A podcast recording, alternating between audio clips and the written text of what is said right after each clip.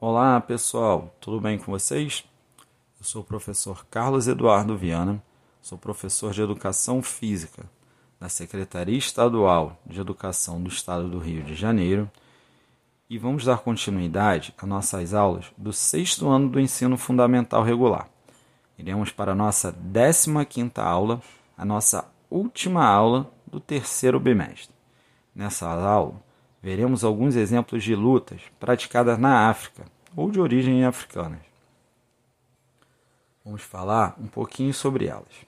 A primeira que a gente vai falar vai ser sobre a luta livre no bar.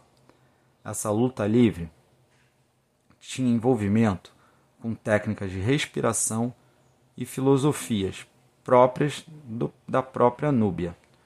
Foi achada várias pinturas retratando diversos movimentos de chute, soco, estrangulamento e outros golpes. Nessa arte marcial também se tinha o uso de bastões e outras armas brancas. Com esses vestígios de uma luta livre nascente no Vale do Nilo, muito antes do que já era reconhecida as lutas greco-romanas, vemos uma abertura de discussão sobre qual é a real origem das artes marciais, das lutas. Na atualidade, as únicas remanescentes diretas dessa arte marcial extremamente antiga são o povoado de Nubá, que vive nas montanhas lá no Sudão. Outra provável arte marcial relacionada a essa também é a Kupigana, é muito popular lá na Somália. Vamos falar agora sobre outra dança, outra luta praticada na África, Laambe. Ela é praticada no Senegal, que tem uma e tem a tradição que ela é praticada desde o século XIV.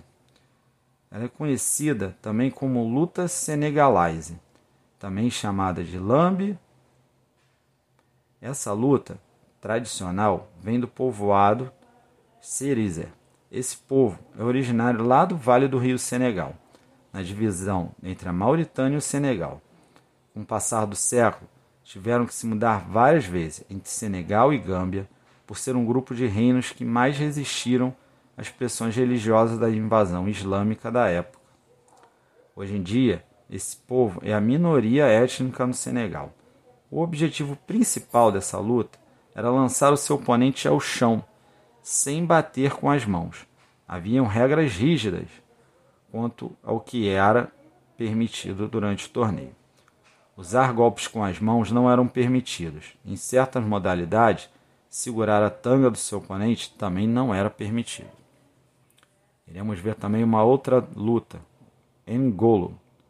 Essa luta foi aprendida observando lutas de zebras e era praticada em povoados remotos por membros jovens que, em rituais pré-matrimoniais, entravam na luta para escolher a sua noiva. Esses rituais sempre envolviam o uso da música como controladora do ambiente.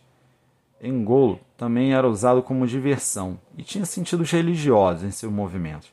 Até mesmo todo o ato da dança Negolo poderia ter um sentido totalmente religioso, com algumas técnicas feitas somente em âmbito privado, e que possuía várias formas relacionadas à calumba essa que possuía o princípio do mundo ancestral, inverso ao mundo mortal. Seria então um ato religioso que visava cultuar os guerreiros ancestrais. Bom, nessa aula então vimos um pouco das origens das lutas na África e que pode ser visto também que a África pode ter sido o berço das lutas das artes marciais.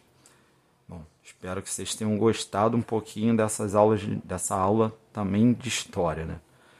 Desejo a todos vocês um grande abraço e até a nossa próxima aula.